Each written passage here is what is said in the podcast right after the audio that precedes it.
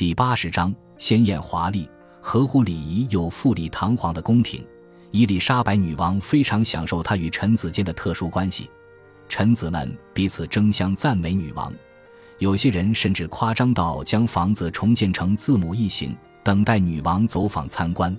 多数来到宫中的男性都接受了女王的思维，他们是受过高水平教育、有涵养、游遍八方且能说多国语言的人，与生俱来的财富让他们自信满满，甚至愿意资助艺术家与学者。伊丽莎白女王要求他们要穿着体面，定下了服装标准规则。若臣子不服从，对前途可是一大不利。我记得他对着马修爵士那有时编的衣服啐了一口，还说这个蠢材连最后一丁点智慧都没了。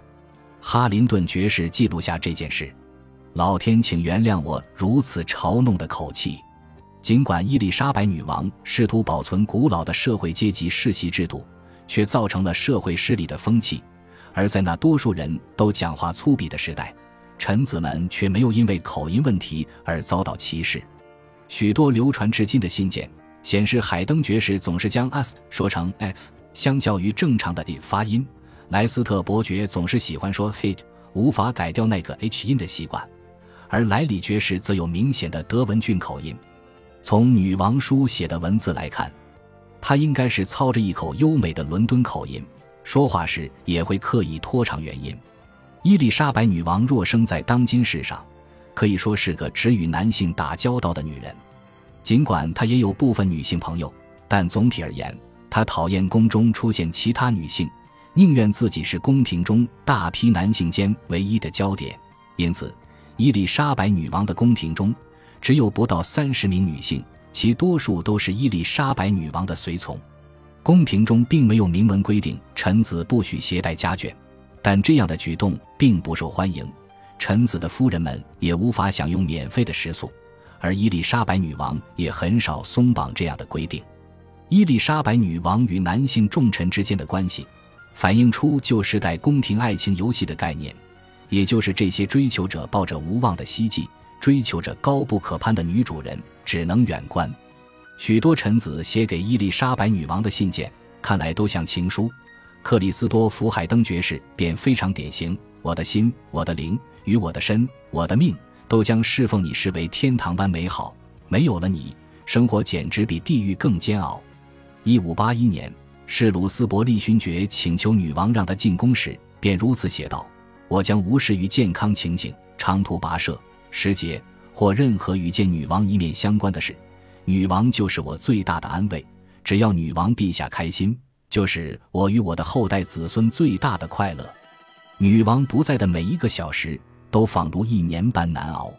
女王六十三岁那一年，诺里斯勋爵因健康问题退休，他便表示，离开了女王陛下的身边，我内心深处的忧伤远超过痛风对我的肢体造成的疼痛。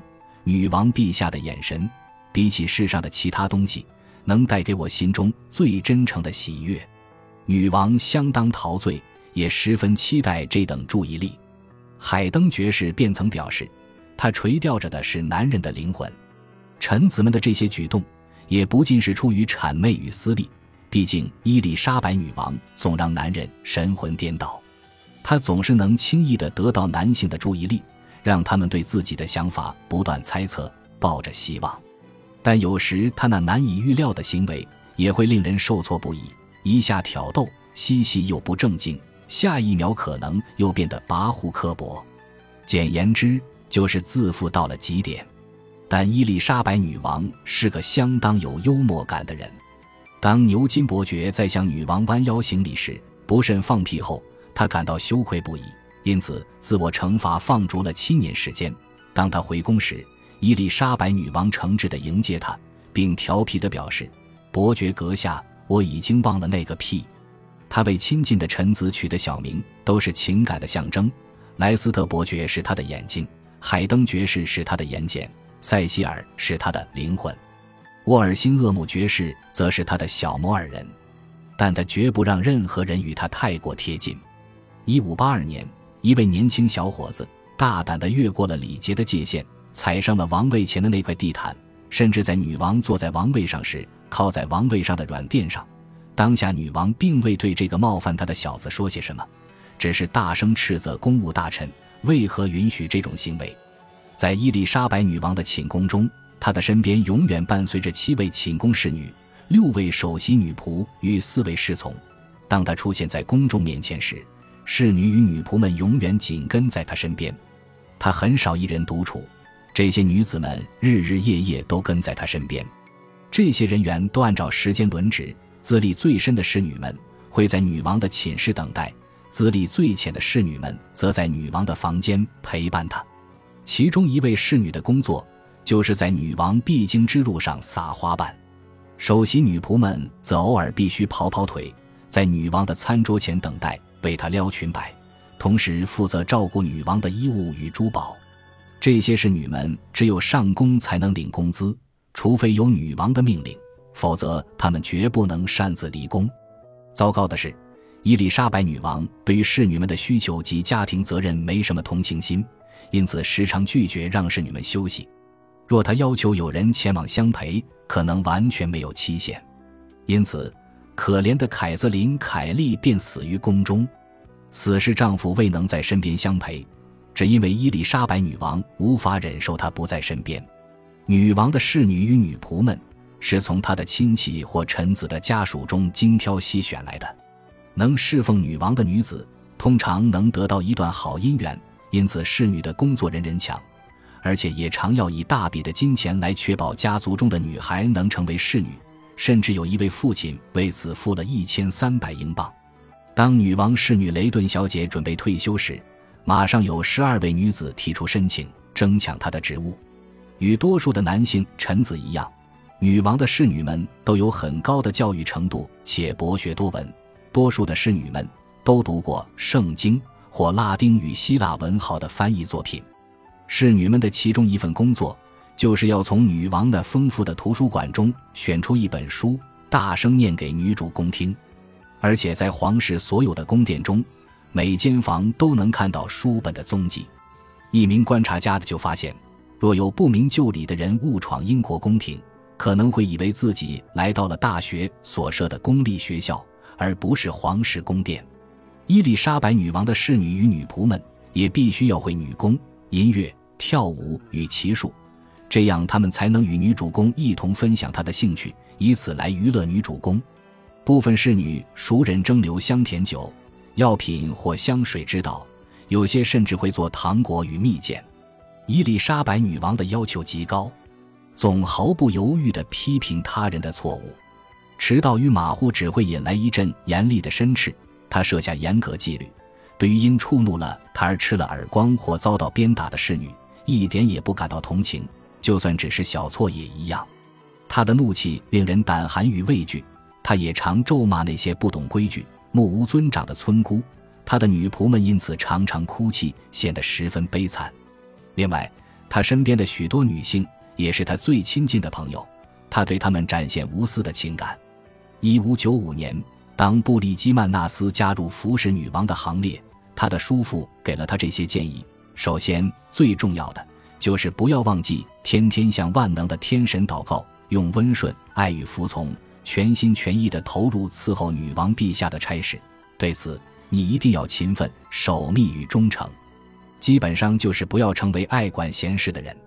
成为侍女后，尽量保持缄默，这是你的天职。你说的话、做的事，一定要尽量对大家都好，不能伤害任何人。若能遵循这些建议，对你绝对有好处。伊丽莎白女王要求侍女们只能身穿黑或白或黑白相间的服饰，这样她自己身上鲜明的颜色与饰品才能在众人之中跳脱出来。若有侍女胆敢穿着风采压过女王的衣服，就大难临头了。例如，玛丽霍华小姐有一套绝美至极的礼服，心生嫉妒的伊丽莎白女王甚至没有经过衣服主人的同意，就私下拿来试穿，结果却发现衣服太短了。因此，他告诉玛丽霍华小姐，这件衣服对她来说太过细致了。这个不幸的女孩只好将这件衣服收进衣柜深处，直到女王死后才重见光明。宫廷有侍女们专用的马厩。而女仆们因为工资低廉的可怜，根本买不起自己的马，因此有权向皇室商借马匹。通常，女王身边的侍女们都会收到来访的显贵们致赠的礼物。伊丽莎白女王也会将自己昂贵又美丽的服饰转赠给他们。伊丽莎白女王身边的几位侍女都在历史上留下名号，像是曾为女王保姆与女教师的布兰奇·派瑞，也是女王身边的侍女中做的最久的一位。还有凯瑟琳·艾希利、伊莎贝拉·马坎。一五五四年，当伊丽莎白女王锒铛入狱时，她就在狱中服侍女王。后来，她嫁给了约翰·哈林顿爵士，她也是伊丽莎白女王那与父亲同名的教子之母。玛丽·瑞克里夫服侍了伊丽莎白女王四十年，为了她的女主公，甚至拒绝了所有追求者。玛丽·西德尼小姐，尽管身上留下天花的严重伤疤。依然与女王保持友好关系，直到一五八六年她死亡为止。她就是知名军人与诗人菲利普·西德尼的母亲。她自己的学识也相当广泛。菲利普还有个名气很大的姐姐，也叫玛丽。她自己本身是位诗人，且根据诗人斯宾塞形容，在英国妇人之中，以性别而言，她是个相当完美罕见的人。一五七六年完婚后，十五岁的玛丽也成为一名女王寝宫侍女。一家三代都成为女王的首席女仆，在那个年代其实并非罕见。感谢您的收听，喜欢别忘了订阅加关注，主页有更多精彩内容。